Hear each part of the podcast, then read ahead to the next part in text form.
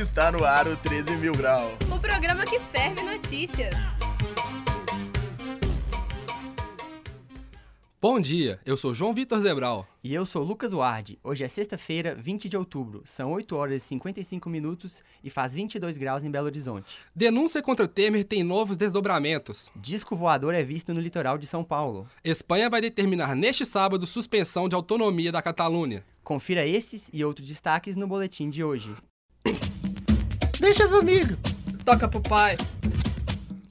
Cruzeiro e Atlético se enfrentam neste domingo, às 17 horas, pela 29ª rodada do Brasileirão. Confira com Yasmin Mol. Para garantir a segurança do clássico, além da Polícia Militar, será disponibilizado pela Minas Arena 514 seguranças e 116 brigadistas. A BH Trans, juntamente com a PMMG, definiu que os cruzeirenses terão direito a nove ônibus, que sairão da rua Rio Grande do Sul. Já a torcida do Galo, que tem 10% dos ingressos, terá três ônibus saindo da Avenida do Contorno 777, em frente ao Batalhão de Rondas Táticas Metropolitanas. House of Cards Brasil. Aécio retoma as atividades de parlamentares no Senado. Entenda mais com a repórter Letícia Ferreira. Nessa semana, o Senado derrubou a decisão da STF de afastar Aécio Neves do mandato. Por 44 votos a favor e 26 contra, o senador mineiro retomou suas atividades parlamentares na tarde desta quarta-feira. Aécio foi denunciado pelos crimes de obstrução de justiça e organização criminosa em setembro. Desde o início, ele tem negado as acusações, afirmando ser, abre aspas, vítima de armação, fecha aspas. O caso deve ser levado agora à Comissão de Ética do Senado. Relatório da Polícia Federal aponta mais de 40 ligações entre Aécio Neves e Gilmar Mendes. Que treta é essa, Rodrigo Moura? O senador do PSDB e o ministro do STF, Supremo Tribunal Federal, fizeram 46 ligações via WhatsApp entre fevereiro e março de 2017. Segundo o relatório da Polícia Federal, a maioria dos contatos aconteceram entre os meses de março e maio, período em que Aécio era investigado na Suprema Corte sob suspeita de receber propinas da JBS. Das 46 ligações, 38 partiram do aparelho do senador do PSDB e 8 de um outro aparelho. Apesar do contato frequente, o relatório diz que o conteúdo não tem relação com a investigação da Operação Patmos, que investiga áudios comprometedores do presidente Michel Temer, Aécio, deputado Rocha Louros e outros agentes políticos com a JIF. Gilmar Mendes é relator de quatro dos sete inquéritos que investigam o Tucano no STF. Denúncia contra Temer tem novos desdobramentos, Rafael. Explica mais pra gente. Por 39 votos a 26, a Comissão de Constituição e Justiça da Câmara dos Deputados aprovou nesta quarta-feira o parecer pela rejeição da denúncia apresentada pela Procuradoria-Geral da República contra o presidente do Brasil. Apesar da decisão da CCJ, a palavra final sobre prosseguimento ou não do processo para o STF cabe ao plenário da Câmara. Se o plenário rejeitar o prosseguimento da denúncia, Temer só poderá ser processado após o fim do mandato. A votação está marcada para a próxima quarta-feira, dia 25. Se aprovado, o Supremo decidirá se aceita ou não a acusação. Caso aceite, Temer será afastado do mandato. O presidente foi denunciado por corrupção passiva em 26 de junho pelo ex-procurador-geral da República, Rodrigo Janot. Na gringa. Independência da Catalunha ainda está dando o que falar. Quem comenta é nossa correspondente Ana Luísa Machado.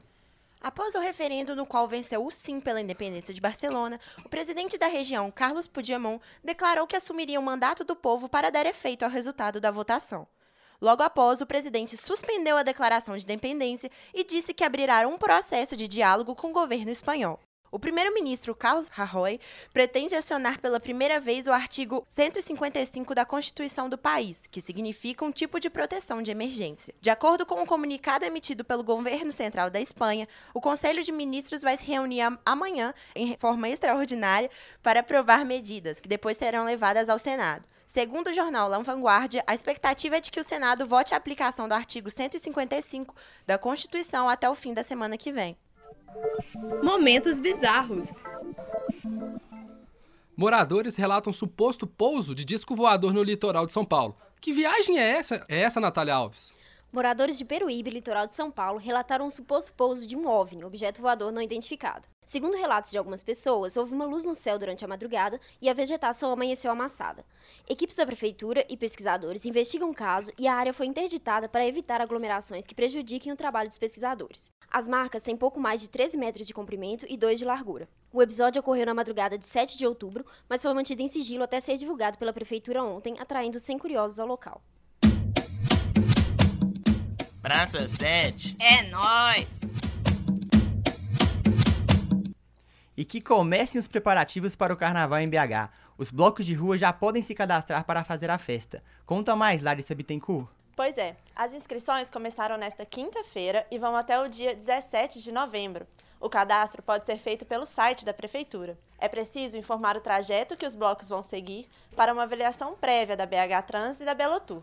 Os grupos que se cadastrarem poderão contar com desvio de trânsito, limpeza, instalação de banheiros químicos e segurança para os desfiles. Uma ferramenta de referência geográfica será utilizada durante o Carnaval da capital mineira. O sistema permitirá uma visão abrangente de todas as regiões da cidade e será compartilhado com os órgãos envolvidos no evento. Tecnoloqueira. O WhatsApp libera nova função. E aí, Matheus Nascimento? Os contatinhos vão saber onde está ou não? É, Zebral. A chance de dar um minhache ficou muito baixa. O WhatsApp liberou a nova função de compartilhar a localização com os amigos em tempo real. Segundo os desenvolvedores, o recurso partilhará a localização do usuário pelo tempo desejado, seja 15 minutos, 1 hora ou 8 horas, mas você pode encerrar a qualquer momento. A função já está disponível nos sistemas Android e iOS. Acorda, Brasil!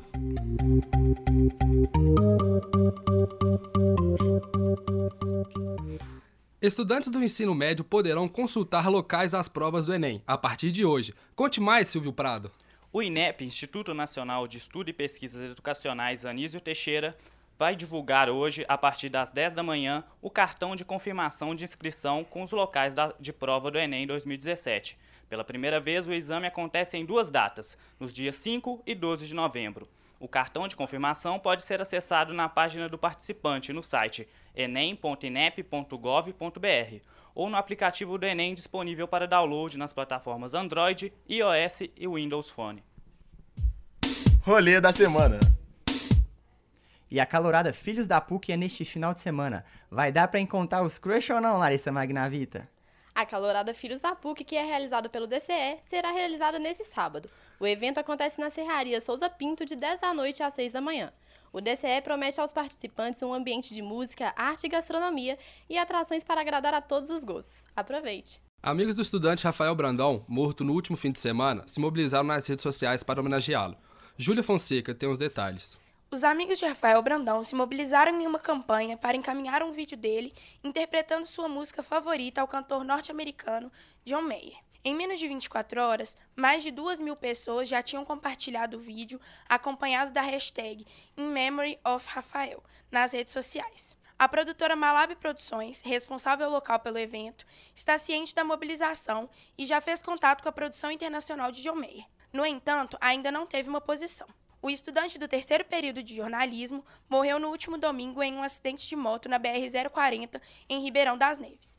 Amigos e familiares do jovem compareceram ao show que acontece hoje à noite na esplanada do Mineirão. Esse foi o último boletim de notícias 13 mil grau. Edição Matheus Cassano e Natália Alves. Produção Felipe Melgaço. Técnica João Paulo de Freitas, Isabela Souza e Clara Costa. Não se esquece de deixar o like e se inscrever no nosso canal. Fique agora com um trecho da canção de John Mayer interpretada por Rafael Brandão. that we do, my dear, We slow dancing in a burning.